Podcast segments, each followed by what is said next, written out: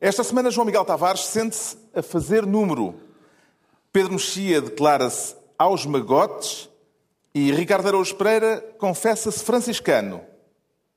Está reunido o Governo de Sombra com muitos leitores e alguns escritores na Pova de Varzim.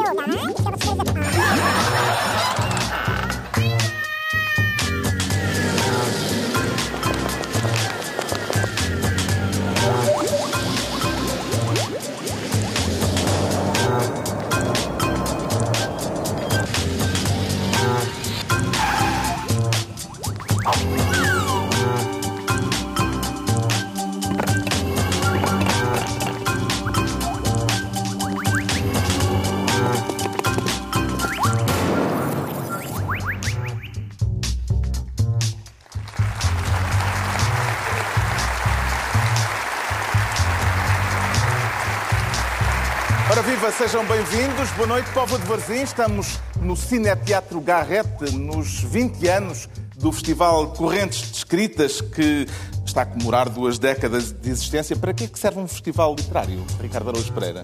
Não sei bem, Carlos, mas eh, imagino que seja para os escritores também saírem um bocadinho de casa e tal, verem a luz do sol. Suponho que isso também faça falta. São, costumam ser pessoas brancas e assim pode ser que crestem um bocadinho, não é? Temos aqui algum exemplo por perto. Ah, sim, acho que... Creio que não é preciso dizer Paulo. mais nada, quer dizer, não é? Queres que eu creste? Gostava. Acho que estás muito leitoso, tenho-te dito muitas vezes. Só, só escrever, só escrever, só poesia, só poesia. Sai um bocadinho, anda, diverte com os teus amigos. O que é que distingue este festival literário, Pedro Mexia? O Correntes de Escritas?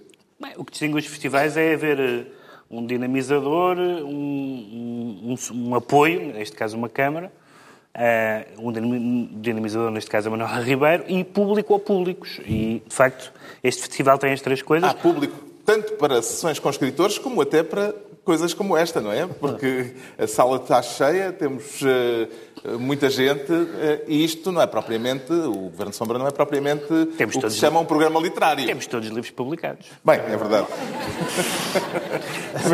Em todo o caso, não sei se será esse o critério. será esse o critério, é capaz não. Quer fazer a sua habitual saudação à pova de Varzim, ao, aos nossos onde estamos. anfitriões, eh, João Miguel Tavares, Quando é desta eu vez.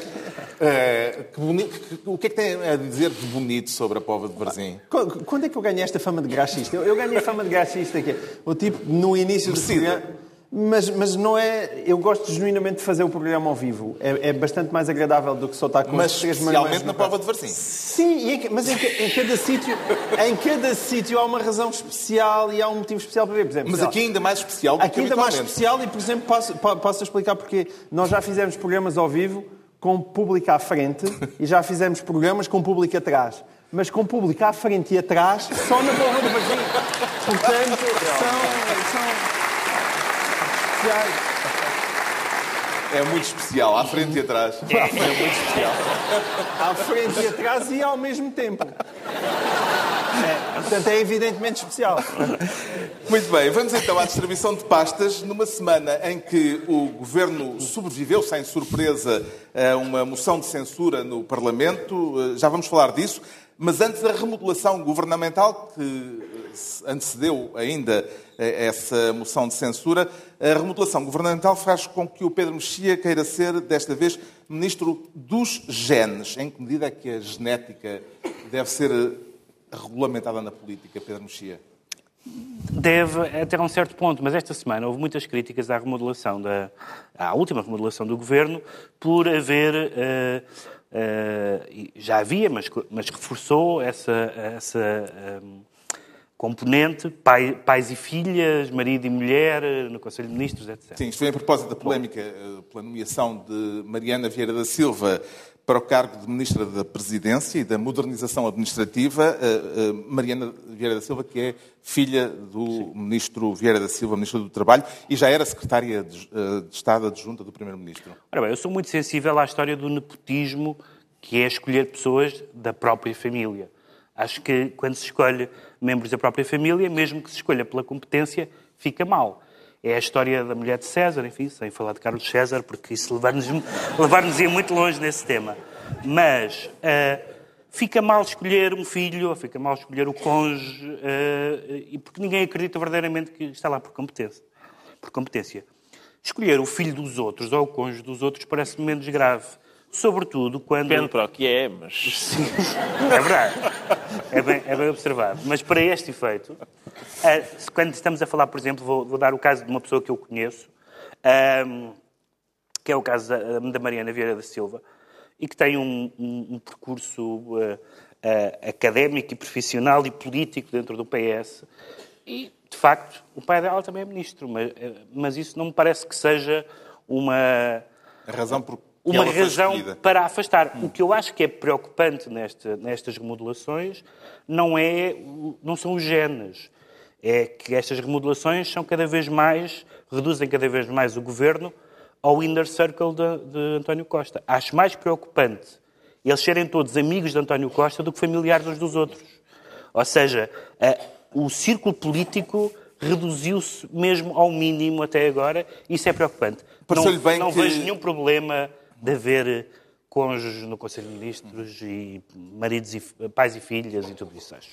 Pareceu-lhe bem que o líder do PSD, Rui Rio, tenha levantado a questão eh, num ataque ao governo em que diz que pela primeira vez na história, estou a citar eh, Rui Rio, eh, pela primeira vez na história, no Conselho de Ministros senta-se marido e mulher e agora pai e filha. Pai e filha já se sentavam, não é? Quer dizer, é, estava distraído. A declaração de Rui Rio não é factualmente correta. Se for só isso... Mariana Vieira da Silva já tinha assento no Conselho de Ministros. Não, acho, acho, acho que é um. Acho, pelas razões que disse há, há, pouco, acho que é uma má razão para atacar, porque, na verdade, uh, o que é interessante sempre discutir nestes casos é se as pessoas têm ou não currículo. É, escandalo, é escandalosa alguma destas escolhas? Não parece que seja. E, portanto, não vejo que as pessoas tenham que pagar por ser eh, filhas e filhos e cônjuges de outras pessoas. Isso é quantidade. Agora o João Miguel vai se escandalizar.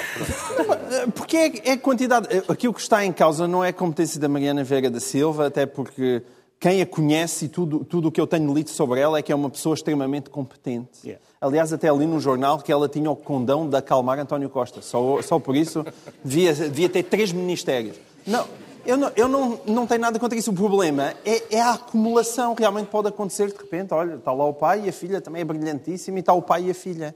Ah, mas posso fazer a lista? Só muito abreviadamente. Porque eu escrevi sobre isto no público deste sábado e já agora faço uma antecipação. Porque Exclusivo. Primeira Mariana Vieira da Silva, que é Ministra da Presidência, filha, como já se disse, de Vieira da Silva, Ministro do Trabalho e da Segurança Social. João Gomes, João Gomes Cravinho, que é Ministro da Defesa, é filho do ex-ministro João Cravinho. António do Mendonça... ex-ministro. Certo, mas espera lá. António Mendonça Mendes, que é secretário de Estado dos Assuntos Fiscais, é a irmã Ana Catarina Mendes, que é secretária-geral adjunta do PS. Temos o Eduardo Cabrita, Ministro da Administração Interna, que é marido da Ana Paula Vitorino, Ministra do Mar. Temos a Ana Paula Vitorino, Ministra do Mar, que ainda agora escolheu o advogado Eduardo Paz Ferreira para, para presidir a comissão que vai renegociar a concessão do terminal de Sines. O advogado Eduardo Paz Ferreira é marido da Ministra da Justiça, Francisca Van Dunham. Temos a Maria Manuela Leitão Marques, que agora deixou o governo e foi para o Parlamento Europeu, vai ser deputada europeia certamente em junho, e que vai para um cargo que já foi ocupado pelo seu marido, Vital Moreira, que também já foi um destacado deputado do, do PS. Temos a mulher do eurodeputado Carlos Zorrinho, também do PS, que é Rosa Matos Zorrinho, que já foi secretária de Estado da Saúde, que é verdade agora já não foi, já não é, mas que foi, entretanto, nomeada para presidir ao Conselho de Administração do Centro Hospitalar Lisboa Central. Temos o Guilherme Valdemar de Oliveira Martins, que é filho do ex-ministro Guilherme de Oliveira Martins, que é verdade que também deixou neste momento de ser secretário de Estado das Infraestruturas, porque o António Costa nomeou para ministro do Planeamento o seu amigo Nelson de Sousa. Portanto, e assim, há casalamento com, entre pessoas não. com cargos públicos. Saltamos, é não, saltamos agora das famílias para os amigos muito próximos. Nelson de Sousa, temos também já lá o Pedro Cisa Vieira, que é o ministro adjunto e que também é um grande amigo do António Costa. Já não para falar do Diogo Lacerda Machado, que é muito, muito amigo do António Costa e, como sabemos, não quis ir para o governo, mas ajudou um bocadinho e acabou como administrador da TAP. Eu acho que há uma diferença entre o governo de Portugal e a lista de aniversário do António Costa. É que é, a, a lista da festa de anos do António Costa está toda no Diário da República. Eu, eu não, acho, não acho que seja assim que, que as coisas funcionem. Não, não, está em questão a, a competência da Mariana Veiga da Silva. Agora, esta acumulação, isto significa o quê? Isto é o quê? É a Jamaica. A Jamaica, todos nós sabemos que é fantástica a produzir corredores de 100 metros. E se calhar o Partido Socialista também é ali uma espécie de microclima genético em que é absolutamente espetacular a produzir políticos. E são, estão todos ali. Agora, qualquer pessoa que seja como eu de Porto Alegre ou que seja da Povo de Varzim, olha para isto e vê o quê? Que é a competência daquelas pessoas que as leva para ali. Estás Pode a tentar ser, com certeza, as competências. acicatar esta plateia. Pode com... ser. É verdade, não, há sabes o ninguém da Povo de Não, não Varzim é, não é, aí. não é, lá, não é, ouve não, lá. não. Não é ninguém da Povo de Varzim, é, é, é que as pessoas que vivem e que cresceram fora de Lisboa acho que sentem isto de uma outra forma. O que tu estás a dizer é que Sentem vivemos num país forma. onde, felizmente, não há muitos professores catedráticos, filhos de professores catedráticos, jornalistas, filhos de Mas espera, jornalistas, mas é- não- advogados, filhos de advogados. Mas espera aí. eh, espera, eh, então- Em que medida é que isso não é um retrato do país que existe? Isso é um retrato do país que existe. Mas, mas vale, Ah, vale para todos. É porque eu depois também vejo é o realmente a dizer realmente estas coisas, é, este Portugal não pode ser, isto é só famílias, e as famílias para aqui, e as famílias para o outro lado, não é a esquerda também critica isto. eu na faculdade- Mas depois, quando, quando são eles próprios, Oh, e ali está tudo amontoado dentro de um governo, diz, não, isto não é eu tirei, normal. eu tirei direito e aqui, tenho a impressão que, to- que nem os meus professores das cadeiras práticas eram todos filhos dos professores das cadeiras teóricas. Isso é péssimo. Está bem, Mas com certeza. só te estou a dizer. Então, espera aí, com certeza. Só te estou a dizer que é o país que nós Pá, temos. certo, e não é uma é especificidade médica, e a minha mulher é médica e os filhos, dos, os, os filhos dos professores médicos também eram os tipos que entravam Se na calhar universidade. fazia mais Isso é sentido o pior serem que Portugal os, tem. os pais serem os das práticas, não? Ah, Não, porque as práticas dão mais trabalho. As práticas dão mais é trabalho. normal, é, é horrível, é, é criticável, é. Isto é péssimo, péssimo. Tem esta percepção também, Ricardo? É, eu, quer dizer, eu, eu não acho.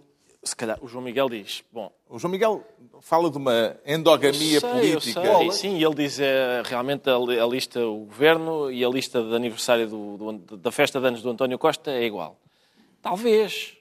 Isso tem, tem aspectos negativos, é possível. Mas ele também, em princípio, também recebe muito melhores prendas assim, não é? São melhores. As prendas são melhores. Se tu puseres os teus amigos todos no governo, em princípio, Sim, sim. o aniversário Não, depois o- é uma festa a sério. Sim, mas eh, melhor, nem sequer precisa de os levar para casa, é só pôr o bolo na mesa do Conselho de Ministros, estão lá todos e só pôr as velas. Sim. Mas eu. Poupa-se imenso atenção, aí também. Eu.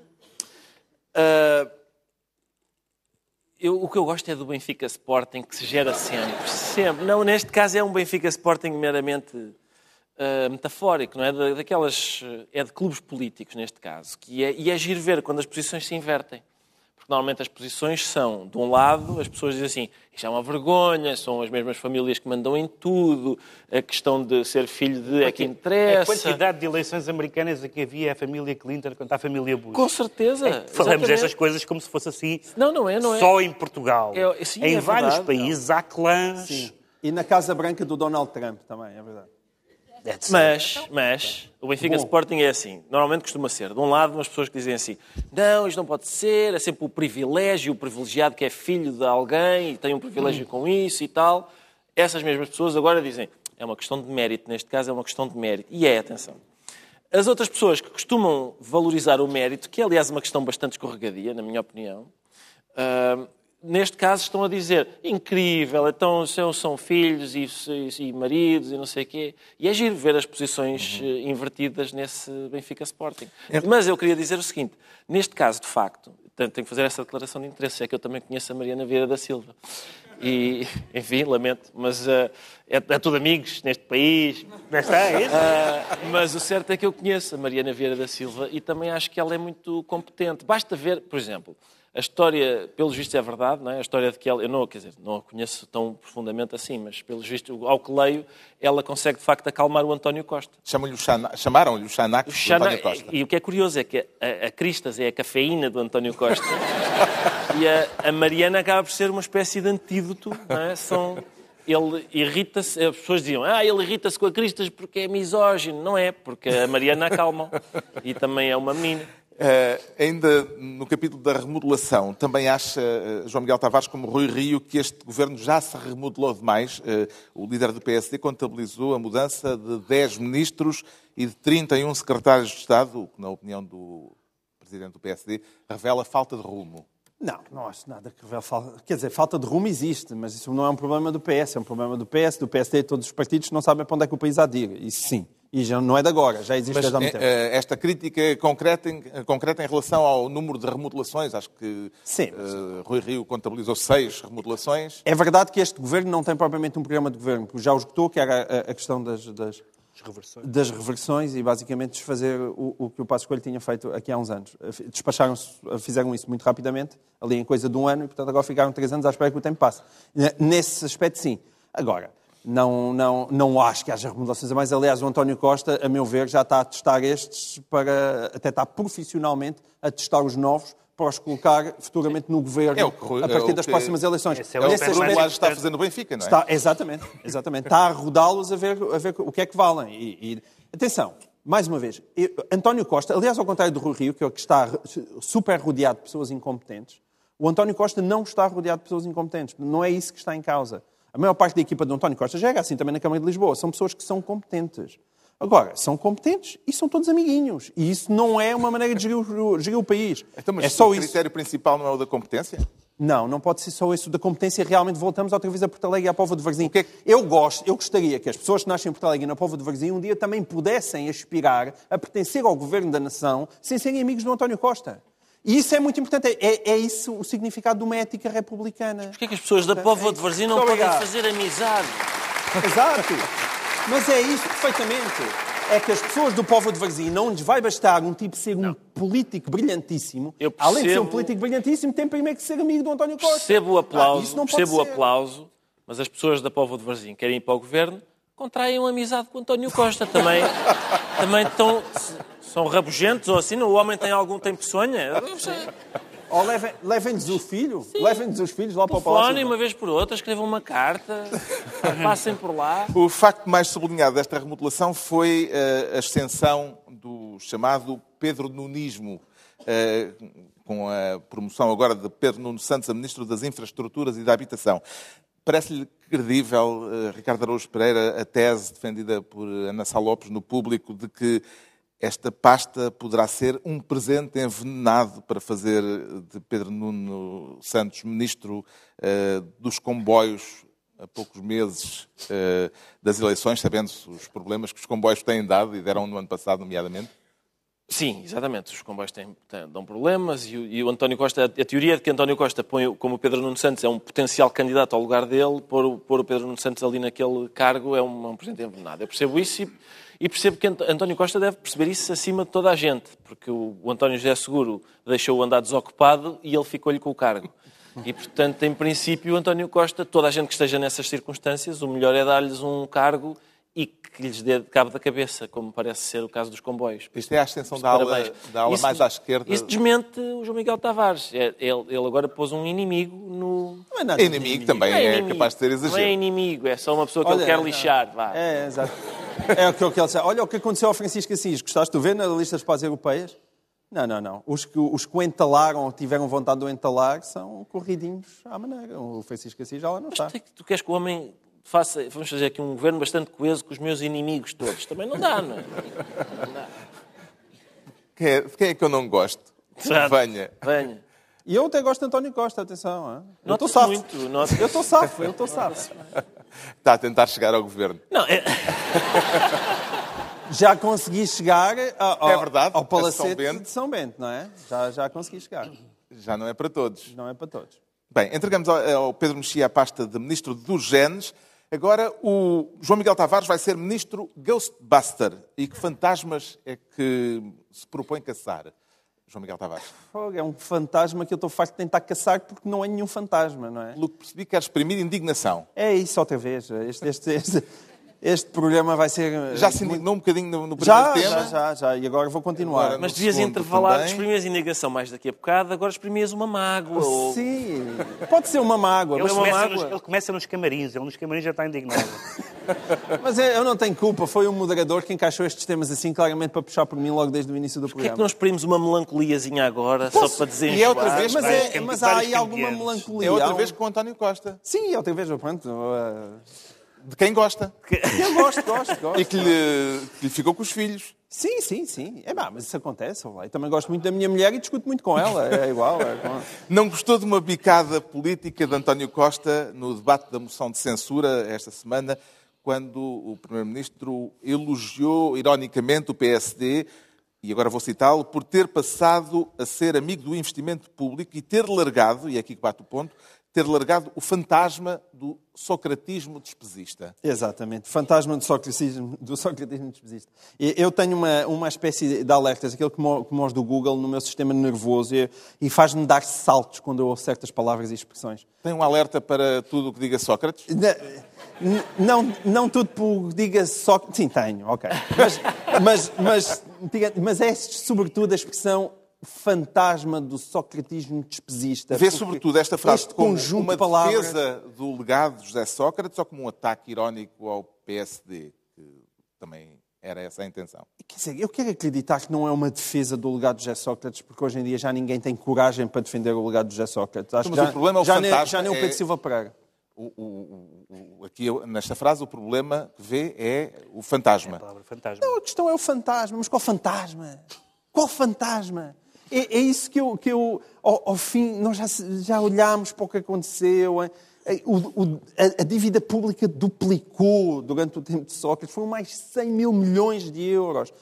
Qual fantasma? O, o despesismo de Sócrates não é nenhum fantasma, foi uma coisa bem real, que nos caiu em cima de, da cabeça de toda a gente e que vão levar gerações a pagar. É que não, nem sequer, não, não é assim. Nós não vamos. No sentido que já morreu anos... e agora anda aí a pairar. Ah, sim, mas infelizmente... Morreu, inclusivamente, às mãos do próprio governo, que não tem seguido uma política socratista. Com certeza, e é exatamente por não ter seguido essa, essa, essa política é que eu acho que António Costa nem sequer acredita nisto. Mas se não acredita nisto, pá, esteja calado e não, e não diga tal coisa. Percebe? Não diga tal coisa, porque isto, isto, isto tem que entrar na cabeça de todos os portugueses, incluindo das pessoas que votaram o PS em 2009. Não é um fantasma. O José Sócrates, isso aí, há numa coisa que nós temos que dar os parabéns ao José Sócrates, que ele foi absolutamente coerente. O cuidado com que ele tratou o dinheiro do país foi igual ao cuidado com que ele tratou o seu próprio dinheiro. Era o mesmo cuidado, ou seja, nenhum. O Ministério ah, Público diz que o dinheiro não era dele. Claro, qual é o seu próprio dinheiro. A qual? diferença é que já... A diferença é que José Sócrates tinha Carlos Santos Silva e o país não tinha o Carlos Santos Silva. Não tinha. O melhor amigo que arranjou foi um amigo chamado Troika, e que ainda por cima não se esquecia dos papéis onde apontava os empréstimos. Não, foi preciso estar lá a pagar e a pagar com juros. Como nós não tivemos o Santos Silva, o país está uma desgraça. É evidente que houve uma crise internacional. Se não tivesse lá o Sócrates, estava lá outro, e o país podia outra vez atravessar dificuldades gigantescas. Mas também não vamos. Há, gente que tem a teoria de que se lá tivesse o José Sócrates ou o Rato Mickey, era a mesma coisa, porque com uma crise internacional daquelas, nós estaríamos sempre desgraçados. Não, não precisávamos estar desgraçados daquela maneira. Não precisávamos estar a aumentar os funcionários públicos 2,9% em, em, cima da crise. Não precisávamos estar a querer fazer um TGV e uma parte escolar. E tudo isto foi alertado, nomeadamente pela senhora Manuela Ferreira Leite, nas eleições de 2009. E, pá, portanto, não venham fingir que nada disto se passou. Não há nenhum fantasma. Aquela expressão en passant uh, parece-lhe que revela mais do que simplesmente a tal bicada política de oportunidade circunstancial uh, num debate não, parlamentar. É, é, é, lá está, é defender a tribo. É defender a tribo, não é? E, e, essa, e esta defesa da tribo, neste caso específico de José Sócrates, o Partido Socialista devia assimilar que a defesa da tribo não é admissível naquele caso. Aliás, o António Costa teve sempre muito cuidadinho em manter o Sócrates ao longe o mais depressa possível, não é? desde, desde que ele foi para, para Évora. Agora, tem que mesmo mantê-lo incluindo nesta retórica parola do fantasma que não é. Isto aconteceu na moção, no debate da moção de censura do CDS, que, como já se sabia de antemão, foi chumbada. Na prática, para que é que serviu a moção de censura, Ricardo Araújo Pereira? Ah, conseguiu perceber? É, é, isso, já sabia que ia ser chumbada, por isso serviu para estarem entretidos uma tarde e... e uma tarde bem passada? E não se meteram na droga, eu acho que isso é uma... Não é, acho que é... Eles... É, é bom as pessoas terem uma ocupação. Terem uma ocupação, estarem, estarem entretidas e tal. E eu, esta, este tipo de moção de censura, que aliás são quase todos assim, são são, uh, aquelas, são uh, parecem aquelas cenas de pancadaria que não se chegam a concretizar. Toda a gente já sabia que a, que a moção de censura não ia resultar, mesmo as pessoas que a propuseram sabiam que ela não ia por isso. Isto é o equivalente político a é, levavas um banano, pá, que eles, Vossa Excelência ficava estendido aqui, se eu, se eu, era só. Infelizmente não posso, mas, mas era, era assim. É isto, foi, é, uma, é uma tarde disto, é uma tarde. Tu é que levavas, tu é que levavas. O CDS é campeão de moções de censura, é o partido que mais moções de censura apresentou uh, essa no parte, Parlamento. Essa parte é engraçada, porque normalmente isto de apresentar moções de censura, e sobretudo moções de censura que não vão a lado nenhum, é associado a uma certa irresponsabilidade radical, uh, mais própria de. Quer dizer, que, que, normalmente se costuma entender que é mais própria de, de, alguns partidos do outro, do outro lado do espectro político. Ser o CDS, o respeitável CDS, o CDS que já pertenceu a governos e que faz parte do arco do poder, o campeão das moções de censura, é, acaba por ser divertido. O PSD votou favoravelmente a moção de censura. Eh, fez papel de idiota, Pedro Mexia, para usar a expressão de Marcos Mendes, eh, que Marcos Mendes usou ainda antes de saber o sentido de voto social-democrata. Eh, Marcos Mendes disse que se o PSD votasse eh, ao lado do CDS a moção de censura, estaria a fazer papel de idiota. Mas qual seria o papel de não idiota aqui neste caso? Porque, na verdade, a moção de censura não foi para, censura, não foi para derrubar o governo, coisa que não iria acontecer. Foi para a Assunção Cristas reclamar o seu estatuto imaginário, mas que ela acha que existe, de líder da oposição, obrigando o PSD a tomar uma posição. O PSD tomou a posição, apesar de tudo que tinha que tomar, seria difícil, uh, havendo eleições daqui a um tempo e sendo o partido, o challenger, não censurar, não acompanhar uma moção de censura ao governo. Portanto, foi obrigado, mas claramente não queria fazê-lo nesta altura. Aliás, nem, nem, usou o tempo nem parlamentar usou, todo que tinha O líder parlamentar não falou, Sim. portanto o PSD votou porque tinha que votar. Agora, não sei se haveria alguma forma de, para usar essa linguagem que não me parece a mais indicada, mas não sei se haveria alguma maneira de passar por não idiota aqui, porque votando é ir atrás, é morder o isco. Não votando seria um pouco incompreensível Sim. em ano eleitoral para o seu eleitorado. Mais um favor a António Costa, vinha logo aquela conversa atrás. Aliás, foi também, se calhar, isso que motivou claro. o CDS a apresentar a moção de censura. A tentativa de entalar o PSD. Disse, aliás, que provavelmente a moção de censura era também uma forma eh, de mais de entalar o PSD do que de tentar isso, derrubar na, o governo. Na verdade, se nós vimos o historial das moções de censura, e como disse o Ricardo, a maioria delas não, não passaram, a maioria delas não tinham condições de passar e serviam outros fins políticos que não necessariamente o derrubar o governo. Marcar uma posição em relação ao governo, em relação aos parceiros do governo, em relação a, aos aliados, aos futuros aliados, e foi o que aconteceu mais uma vez. Marcos Mendes uh, usou essa expressão do papel de idiota que o PSD faria se votasse a favor da moção de censura. No dia seguinte, na resposta, David Justino, que é atualmente vice-presidente do PSD e Convém lembrar que Marcos Mendes já foi presidente do PSD, mas uh, no dia seguinte David Justino respondeu ao antigo presidente do partido, na TSF, dizendo, e vou citar agora David Justino, que o doutor Marcos Mendes às vezes faz papéis parecidos com esse que apregoa. Uh, estamos na lógica do quem diz é quem é. É, é, Isso é para quem? É, para quem quiser responder. Eu acho que é para o Ricardo Eus Pereira. Quem diz, quem diz é quem é uma das tuas. É, mas é, mas é, uma, é, o, é o Estado, é o, é o, acho que é o modelo mais frequente da discussão política portuguesa. É esse. É, estás-te a ver ao espelho. Não sei de nada. Quem diz é quem é. É sempre assim. É, é, mas, mas David custa... Justino não, não deixou on the record nenhuma uh, nenhuma gravação em que falasse de papel de idiota. Uh, teve cuidado de ser um bocadinho mais elítico. Disse, às vezes, papel, Marcos Mendes às vezes sim. faz papéis parecidos com esse que apregoa.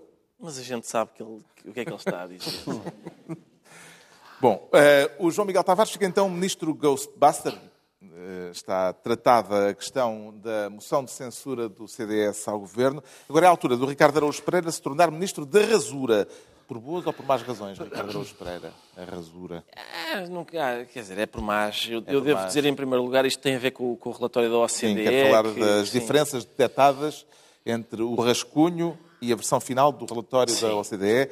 Isto é um tema que vai galvanizar eh, o nosso público, Espero não é? Sim. É um tema muito, Espero muito que sim, porque estimulante. Sobretudo verdade... a parte do público se lembra que já tratámos exatamente o mesmo tema há 15 dias. Mas pronto. Não, mas há, um. Há um bocado mais. Há bocadinho Pedro Mexia alertou-me para o facto deste tema já ter sido tratado neste programa há duas ou três semanas. Sucede que eu não vejo este programa.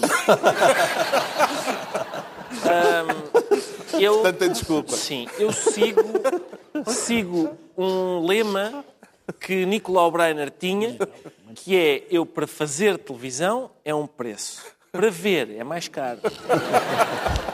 Ah, e eu ah, acho que esse. Portanto, escolheu o Sim, tema. eu Tenho esse lema vertido para latim e tatuado nas costas. Mas agora não vai Não mostrar. vou mostrar agora só por pudor, sim. Embora, se tirasse o casaco, nem, nem tinha que se virar para aquele lado, Não, porque este público há, aqui atrás, temos público atrás. costas, temos público a ver-nos. em- Sinto falta de público dos lados, porque há coisas que estão a passar no meu perfil que não estão a ser vistas e ele é lamentável. Bom, quero falar das diferenças entre eh, o rascunho e a versão final do relatório da OCDE a respeito da economia portuguesa. Exato. O relatório foi apresentado esta semana e eh, acabou por eh, aparecer numa versão diferente depois Sim.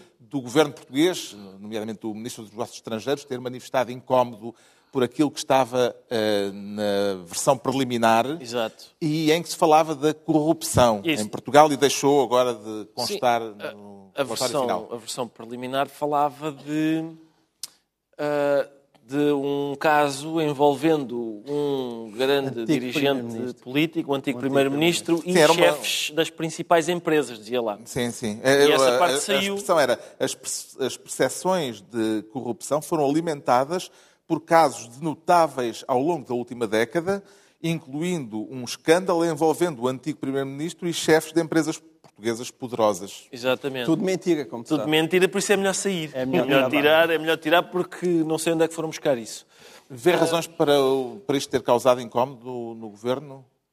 Bom, eu, quer dizer, só causa incómodo no governo se o governo for eh, contra a corrupção em abstrato, mas em relação aos casos concretos, parecer mal falar neles. É a única hipótese.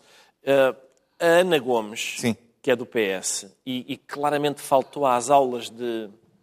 eh, como é que se chama aquilo? De fingimento político e de noção das conveniências, veio dizer o seguinte pressionar para eles tirarem aquilo do, lado do relatório da OCDE, além de errado, é muito estúpido, disse, disse, Ana, disse Ana Gomes, que é, portanto, criticando assim o procedimento dos seus eh, camaradas de partido. E bem, Ana Gomes é, é como aos malucos, eh, diz tudo. Não Tens de é? dizer que isso é um elogio, não é? É um- sim, é um elogio, é um elogio, é um elogio. E disse isso na Etiópia, onde foi recebida com uma grande manifestação pública de simpatia, porque é uma figura eh, muito acarinhada na Etiópia. É possível que eles não saibam bem quem é. É possível que estejam havia um pavilhão com mais gente do que esta que está aqui a aplaudir Ana Gomes. Mas não duvido, mas quer dizer, Ana Gomes nem cá é, é, é aclamada em pavilhões, quanto mais na Etiópia. É possível que haja confusão, que tenham pensado que era o Cristiano Ronaldo ou assim. Pode ser. Mas ela, mas ela disse isso. Sim, e é ela- interessante, sim, que o tenha dito. Por, por- até porque é verdade. Eu sei que é uma coisa que não que é feio, se calhar, estar a dizer, eh, as pessoas, sempre que a Ana, a Ana Gomes fala, ou quando diz coisas deste tipo, eh, as pessoas dizem, ah, que horror, então ela vai dizer a verdade assim à bruta, em público, assim. E- mas é, de facto, é, é engraçado que ela o faça. Eh, Parece-lhe que a OCDE se deixou pressionar eh, pelas declarações do Ministro dos Negócios Estrangeiros, eh, Pedro Mexia, eh, quando foi conhecido o esboço do primeiro relatório, porque o que é facto é que a versão final é bastante mais suave e eh, foi expurgada dessas referências a casos de corrupção. O problema nesta, nesta situação é que é aquela história das pessoas que ah, apagam posts polémicos do Facebook. E a notícia se- não só não matam a notícia, como se torna notícia o facto de terem apagado. Claro. E, portanto, se, esta, se o relatório nunca tivesse referido o caso, se calhar não se estranhava. Termos sabido que o relatório preliminar eh, referia isso. Temos sabido que o, que o nosso Ministério dos Negócios Estrangeiros manifestou o seu desagrado quanto a isso. Tendo sabido que, ainda por cima, Álvaro Santos Pereira é, é um dos eh, responsáveis da OCDE. E, aparentemente, o relatório final não, não constar essa menção.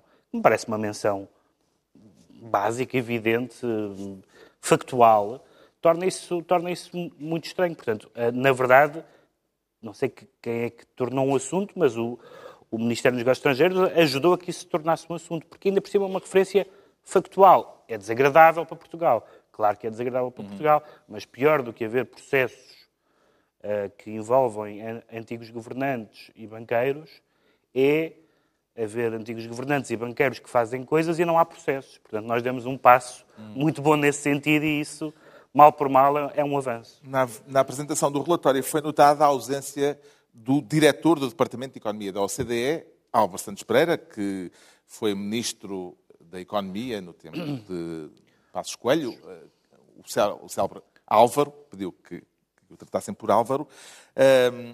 Mas, eh, entretanto, eh, o PSD, perante aquela ausência que foi muito notada na apresentação do, deste relatório, convocou para uma audição no Parlamento Álvaro Santos Pereira. Parece-lhe que este caso tem potencial político para embaraçar o governo na Assembleia da República ou isto é um epifenómeno, João Miguel Tavares? Não, acho que tem todo o potencial para embaraçar o governo e deve embaraçar o governo. Ainda há pouco estávamos a falar do fantasma do despesismo e, pelos vistos, o PS quer acrescentar o fantasma do banditismo. Também é uma acumulação de fantasmas. É? O despesismo não existiu e, pelos vistos, se calhar a corrupção também não existiu. Ora, nós vimos os BES a caírem e as PTs a caírem e o próprio governo já só a cair. E, portanto, nós sabemos já, hoje em dia, já é preciso, independentemente daquilo que os tribunais vão apurar, ninguém tem dúvidas do que é que foi aquele ambiente e do que é que aconteceu e dos problemas gravíssimos de corrupção que existem em Portugal. Este é o problema. Isto encaixa muito na conversa que eu dava há bocadinho com, com, com a história do fantasma do despesismo. Parece que existe sempre uma espécie de combate pela narrativa dos anos 2005 a 2011, em que o PS está a querer sempre passar por entre os pingos da chuva. Porque, como voltou, regressou ao governo, conseguiu regressar ao governo depois do período difícil da Troika e do governo de Passos Coelho, anda a querer reescrever essa parte da história. E por isso é que é tão importante. Nós andamos sempre a bater nesta tecla. É evidente que é mais uma vez uma vergonha esta pressão que houve sobre o relatório da OCDE. Acho também inacreditável que o próprio diretor-geral da OCDE, que veio cá apresentar o relatório, tenha dito que foi ele que pediu para Alves Santos Pereira não vir o autor do relatório, quer dizer, o último responsável do relatório, que é Álvaro Santos Pereira. E atenção, Álvaro Santos Pereira é responsável por isto, mas não foi por ter sido lá colocado pelo anterior governo.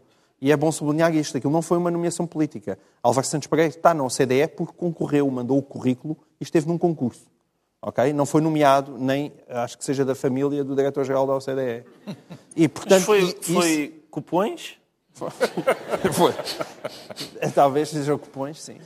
E isso é, é, é importante, não é? Hum. Agora, isto prova que a questão mesmo do combate à corrupção é uma coisa desconfortável. Eu percebo que seja desconfortável, não é? Tendo em conta a quantidade de ministros que eram do Sócrates que também estão neste governo, eu consigo perceber que a coisa seja desconfortável. Mas tem que ser denunciado. E aquilo que lá está é uma verdade nua e crua. O Ricardo Araújo Pereira fica assim ministro da Rasura. Eh, estão entregues as pastas ministeriais por esta semana. Agora fazemos uma breve pausa, são só 50 segundos. Voltamos já.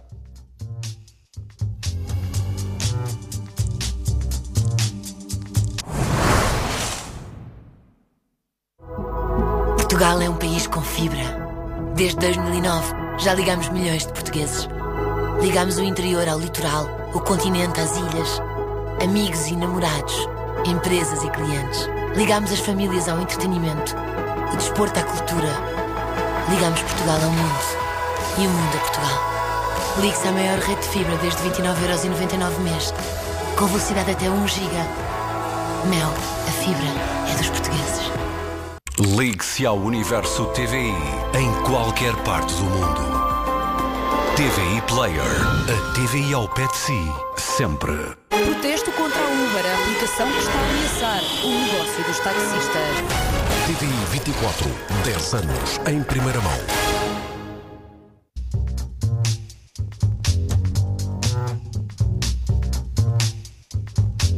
Estamos de volta. Uh, estamos na Pova de Varzim Cineteatro Garrete. Foi divertido, não foi? Este momento de silêncio em que ficámos todos aqui à espera uh, de continuar. Estamos de volta para a segunda parte deste Governo Sombra nos, no 20 aniversário do Festival Literário Correntes de Escritas. Uh, o Ricardo e o João Miguel ainda não foram a nenhuma sessão porque chegaram mesmo em cima da hora. Exatamente. Eh, É o que perderam. Foi só por isso. Ter- Teríamos ido.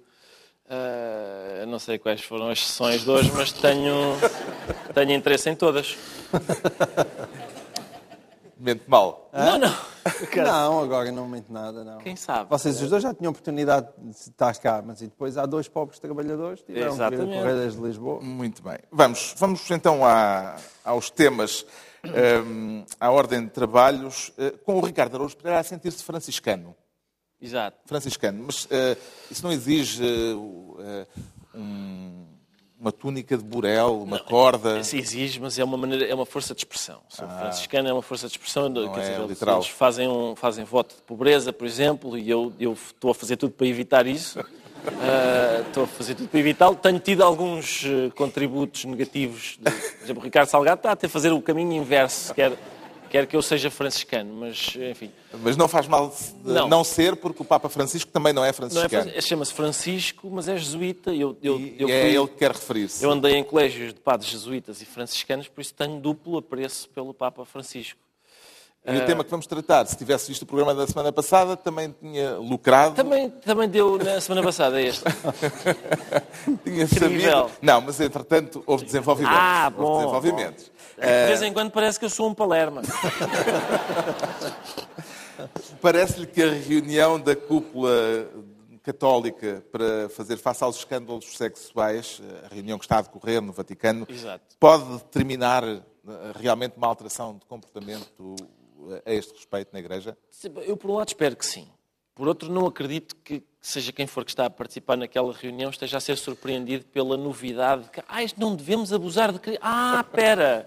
Então deixa-me... Se calhar até vou apontar isso a caneta, para, para ver se...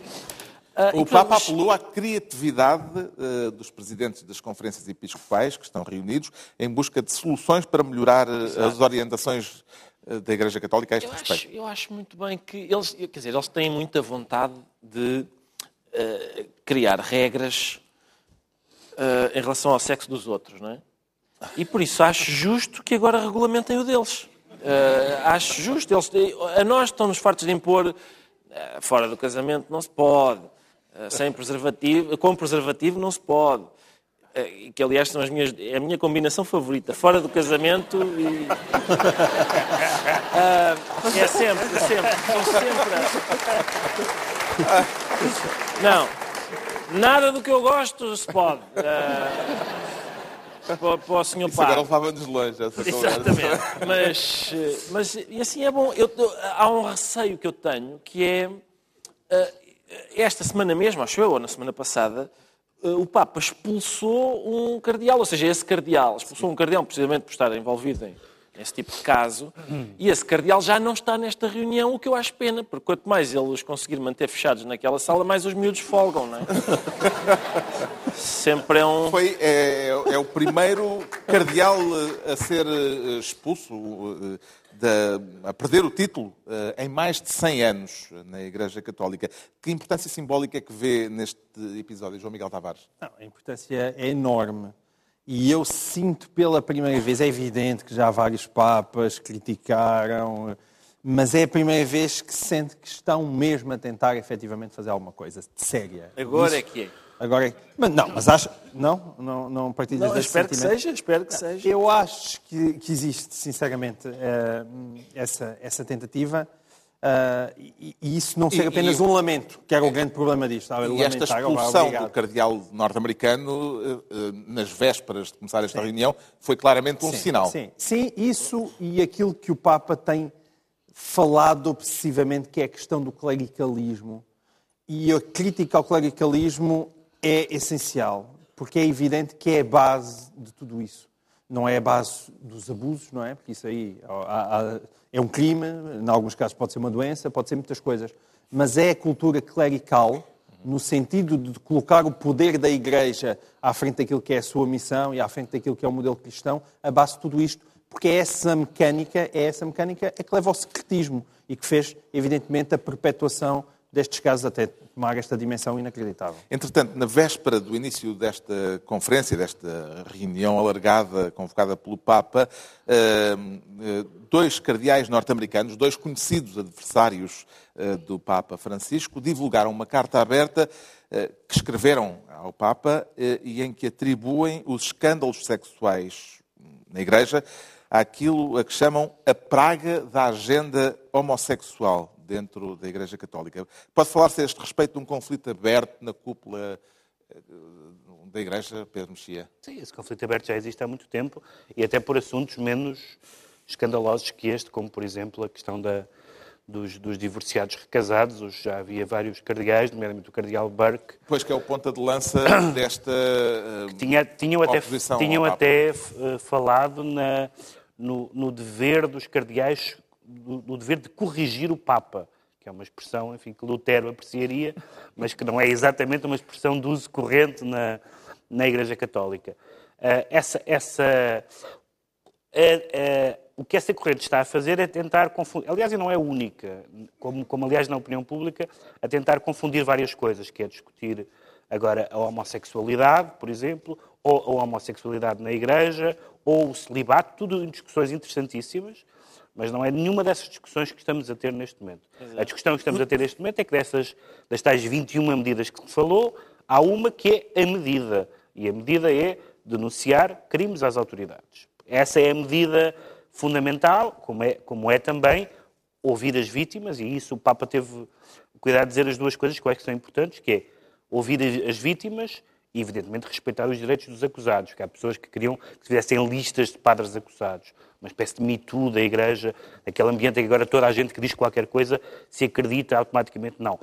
Não deve ser assim. A pessoa que, que acusa alguém deve ser ouvida, deve ser levada a sério é um e deve ser investigada. E deve ser investigado. Mas as pessoas acusadas também, também têm direitos, embora nós saibamos que o grau de fiabilidade das queixas é, é bastante alto nestes, nestes casos. Portanto, ouvir as vítimas, afastar as pessoas, denunciar as pessoas as autoridades e afastá-las da Igreja.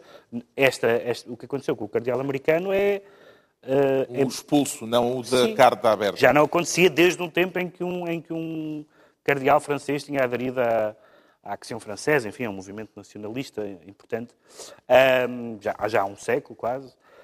Um, Há mais de um século. Neste caso, há mais de um século. Uh, e, portanto, um, uh, ah, e, portanto não, não parece que se possa dizer que, que continua a ser ah, intenções pias. É preciso haver, é preciso haver ações concretas e também não, não nos deixar capturar por nenhuma dessas discussões, todas elas interessantíssimas. Agora saiu um livro sobre os homossexuais no Vaticano, o Cardeal Burke e outros dizem que é por causa da, da, aceitação da agenda homossexual, outras pessoas discutem o celibato. Essas três coisas, todas elas têm o maior interesse, mas não é isso que está em discussão. Está esclarecido porque é que o Ricardo Araújo Pereira diz sentir-se franciscano. Quanto ao João Miguel Tavares, eh, sente-se a fazer número. Ser um verbo de encher eh, é motivo de vergonha ou pode ser um bom alibi, João Miguel Tavares? Eu digo que é as duas coisas, mas sim, é, é tem sido usado como alibi de uma maneira que é quase deprimente. Isto vamos enquadrar, vem a propósito de um assunto de que já falámos aqui na semana passada, uh, mais um, mas que teve. Eu também não vejo o programa. Teve desenvolvimentos. Uh, Carlos Costa, o governador do Banco de Portugal, uh, sob suspeita por ter estado em reuniões da Caixa Geral de Depósitos que aprovaram créditos que vieram a revelar-se créditos ruinosos, veio esta semana dizer que não tem nada a ver com as decisões tomadas, porque, e é aqui uh, o aspecto interessante, vou citá-lo, a minha participação no Conselho Alargado de Crédito destinava-se a assegurar o número de administradores necessários para que a decisão pudesse ter lugar. Ou seja, limitava-se a fazer figura de corpo presente. É isto que ele é, está a dizer. E atenção, ouvir o Carlos Costa uh, falar assim não é muito diferente daquelas pessoas todas que faziam parte do Conselho de Administração do BES que nós ouvimos na, na Assembleia da República, ou até o Zé Albava, o, o Rico Granadeiro, quando iam às comissões de inquérito na, no Parlamento. E é, é extraordinário que é uma espécie de anti-entrevista de emprego. Que é, nós, quando vamos a uma entrevista de emprego, queremos estar lá, mostrar que somos bons e que somos competentes. Estas pessoas, quando se vão justificar, tentam, tentam passar a ideia que são os maiores imbecis de Portugal. Não sabiam nada. Eu não fazia ideia, não Eu- aquilo é comigo. Atenção, eu- eu- o, o, Carlos Costa, mais um senhor que até eu tenho apreço, embora possa não parecer por aquilo que eu estou, estou a dizer, porque acho que até desempenhou um papel importante durante a queda do BES, mas hoje em dia, aquela justificação embaraçosa para o seu papel na Caixa Geral de Depósitos, ele disse ainda, ah, eu não tinha competências de crédito, nem competências de acompanhamento de clientes, nem de risco, nem de controlo. Eu não, eu não tenho competências para nada, por favor, por favor. E isto é constante. É constante. É, é ver, se Bava, uma das cabeças mais brilhantes de Portugal, ao nível empresarial, chegar lá e dizer: não, pá, não fazia a menor ideia. A sério, isso passou por mim. Ah, não, não. E, e é isto. É, é- a, a defesa em Portugal destas pessoas, basicamente, é fazer figura de parvo. Ah, isso é muito deprimente. Esta semana tomou posse a nova Comissão de Inquérito à Caixa Geral de Depósitos. Eh, Com as explicações de Carlos Costa, terá ficado esvaziada a ida eh, do Governador ao Parlamento, ou parece-lhe que ela continua, eh, que ele continua sob suspeita e que essa ida à Comissão de Inquérito, que estava a ser antecipada com grande expectativa, ainda mantém a expectativa, Ricardo Araújo Pereira? Não sei, Carlos, eu estou cá mais para fazer número. Eu estou... Eh, isto, o programa com três era pouco, eh, fiz um quarto. Eu estou... Com muito gosto, venho semanalmente. Eh, e estou cá, mas não tenho qualquer competência para fazer comentários nem para. Não sei se há outra questão que queira levantar. Sobre a DSE, o que é que tem a dizer? O que é que esta Comissão de Inquérito promete, Pedro Mexia? Eu posso enganar mais um bocado. Não, não, não, temos pouco tempo. Não, mas já temos pouco atenção, eh, safaste. Sim. Já, Carlos Vaz Marques já passou ao próximo. Claro. A questão é esta. A questão é. Passa a outra e não Ao é mesmo. contrário de na administração da Caixa, se eu tentar este número várias vezes, põe-me fora daqui. Ah, porque este cargo é um pouco mais, acho que é de responsabilidade um pouco mais É- Esta elevada. tua intervenção lembra uma, uma abordagem que nós temos muitas vezes quando convidam alguém do Governo de Sombra para ir a uma escola, coisa do género, e depois dizem assim, pode ser o Ricardo. pode ser o Ricardo. Pronto. É porque, é porque fazes número, claramente. A pergunta agora era para mim? O que é que esta Comissão de Inquérito promete? Telegraficamente.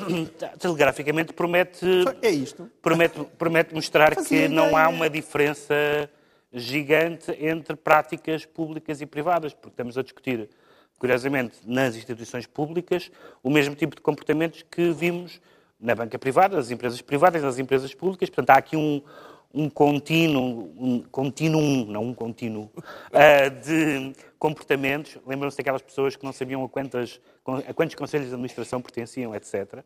Ah, as pessoas passam de umas para as outras. Assim não admira, não é? E, e- e- é, e é estranho que se discuta tantas questões em termos de público e privado, como se houvesse uma diferença ética em cada um dos setores, quando parece que é, na- é nos setores empresariais e nos setores bancários que há uma continuidade de comportamentos em que público e privado pouco se distingue. Já sabemos então porque é que o João Miguel Tavares se diz a fazer número e agora vamos tentar perceber rapidamente porque é que o Pedro Mexia se declara aos magotes, eh, como uma espécie de pessoa a desdobrar-se em heterónimos, aos magotes. Não são bem heterónimos, porque eles são. Bem, os heterónimos também são diferentes uns dos outros, mas estes são bastante diferentes uns dos outros, realmente. O Eh, são- assunto é, apesar de tudo, menos literário, embora estejamos num festival literário. Quero falar do- dos magotes de pré-candidatos democratas eh, à Sim. eleição presidencial norte-americana. Tendo em conta que não há previsivelmente nenhum candidato republicano que possa fazer frente a, a Trump para umas primárias, eh, o, o adversário de Trump tem que, tem que ser mesmo um democrata. E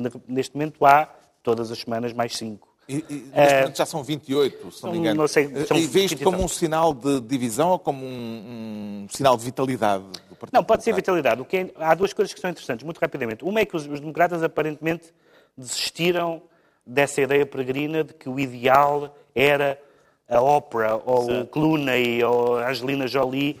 Eles, de repente, houve um momento em que havia muita opinião pública e publicada do Partido Democrata que achavam que a menor- melhor maneira de combater o Trump era arranjar um candidato sem nenhuma uma celebridade, sem nenhuma experiência política. Já se deixaram disso. Já, se- já decidiram que é um político.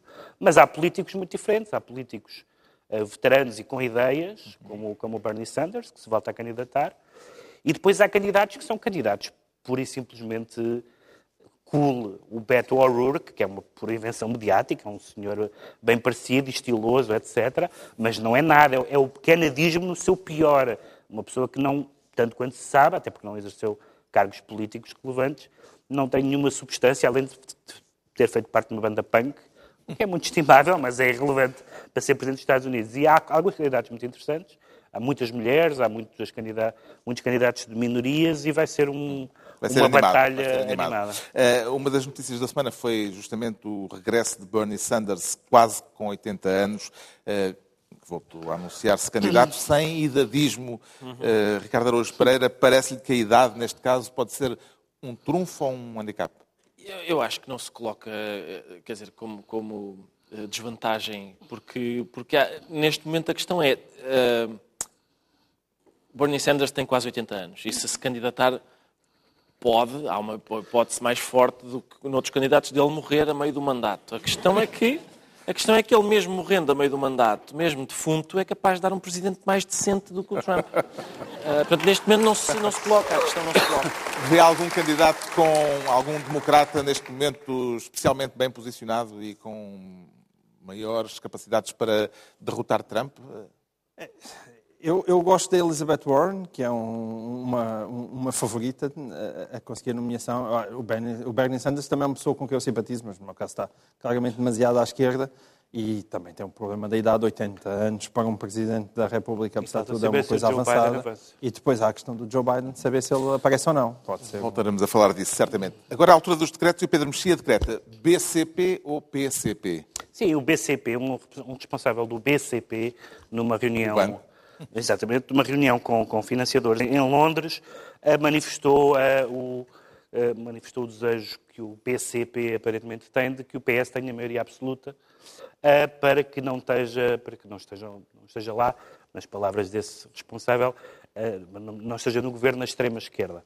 Ora bem, independentemente das opiniões políticas que um banqueiro pode ou não, à porta fechada, exprimir, e não tenho nada contra, contra isso, isto prova uma coisa, que é absolutamente factual, que quando os banqueiros estão a falar, sabem que eh, o PS faz parte do sistema, eh, como o PSD, como o CDS, e o Bloco de Esquerda e o PCP não fazem parte do sistema. Para algumas pessoas, isto é um elogio para o, P- para o PC e para o Bloco. Para outras, é uma crítica. Mas o, o PS tentou convencer-nos de que era tudo a mesma coisa. E toda a gente sabe que não é a mesma coisa. Umas pessoas gostam do sistema e acham que isso é bom. Outras não gostam e acham que isso é péssimo. O Ricardo Araújo Pereira decreta beijo Pérfido. Pérfido. Vejo pérfido, porque aquela, aquela fotografia célebre de um marinheiro que no fim da Segunda Guerra Mundial eh, beija uma enfermeira em Times Square. É uma enfermeira? Se calhar eu fantasiei que era uma enfermeira. É uma enfermeira. É uma enfermeira, é. Eu também agora penso em enfermeiras com muita frequência, mas ah, ah, sim, esse- durante, durante décadas as pessoas olharam para esse momento e disseram e ele, e ele beijou-a. E agora é, e ele beijou-a. E é- é- agora, portanto, o beijo ficou pérfido agora e, e houve a estátua que imortaliza o momento foi vandalizada com a, com a hashtag MeToo. E isso é um pouco surpreendente. Na semana em que o, o- o protagonista, O protagonista morreu. morreu. sim. O mito é, é essencial para eh, crimes que eram cometidos há demasiado tempo e, e- e deixavam pessoas impunes. Mas Eh, também que para isso é que eles estavam a festejar. Ah, era o fim da guerra. Era- Era o fim da guerra, era o fim da guerra. É isso, é pá. Se calhar é uma coisa diferente. É capaz de ser uma coisa diferente. O João Miguel Tavares decreta Arnaldo. Decreto Arnaldo. Porque O Arnaldo Matos, eu não sei se a sua última aparição televisiva foi exatamente aqui no Governo de São Paulo. Ele teve cá aqui há coisa de um ano, não é? E, Arnaldo Matos morreu eh, e- esta e ele semana. morreu, faleceu esta semana. Aliás, E- o último tweet de Arnaldo Matos foi justamente eh, esse caso. a, a assinalar a morte do protagonista dessa fotografia de que o Ricardo falou. E, e- enfim, e o, o- Presidente da República disse que, que, que o Arnaldo Matos ficará na memória de todos como um defensor ardente da liberdade.